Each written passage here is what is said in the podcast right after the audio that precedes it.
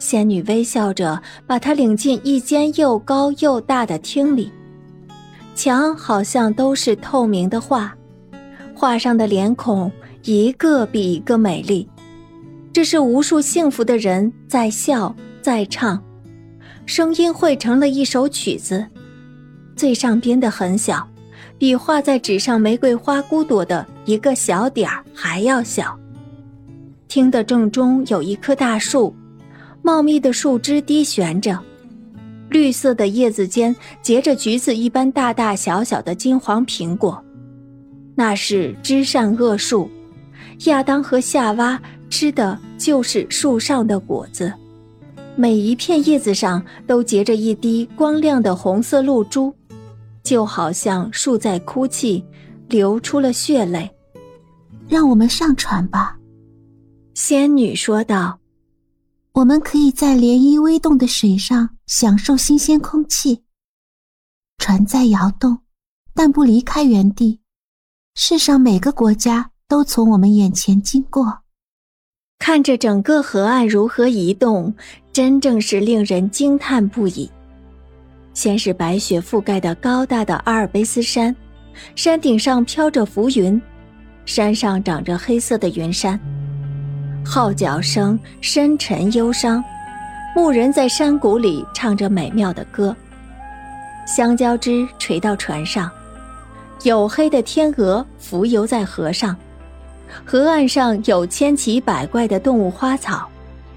这是新荷兰，世界第五大洲青山是它的背景，从我们的船旁游过。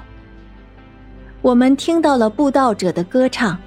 看到了土著人合着鼓点和鼓号声在舞蹈。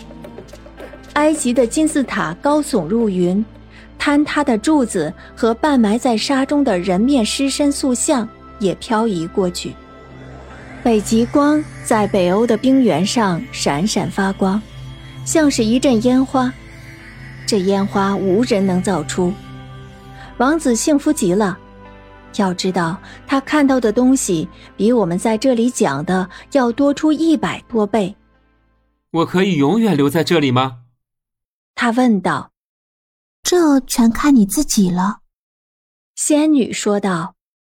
如果你不像亚当那样被诱惑做违禁的事儿，你就可以永远留在这儿。我不会去碰知善恶树上的苹果的，王子说道。这儿有上千种和那些苹果一样美丽的果子，你自己试试看吧。若是你不够坚定，那便跟送你来的东风回去。他快走了，要再过一百年才再来。这段时间在这里对你像一百个小时一样，不过在引诱和罪恶面前，这时间是够长的。每天晚上。我离开你的时候，我都要对你说：“随我来。”我会向你招手，可是不要动，不要随我去，因为每走一步，你的欲望都会增大一些。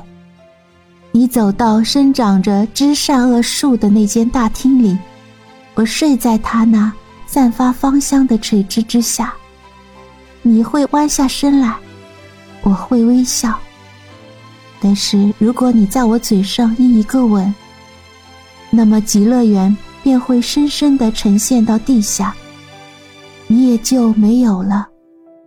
大沙漠刺骨的风会围绕着你嗖嗖的刮，冰冷的雨会顺着你的头发滴落，忧伤和苦恼将会永远伴随着你。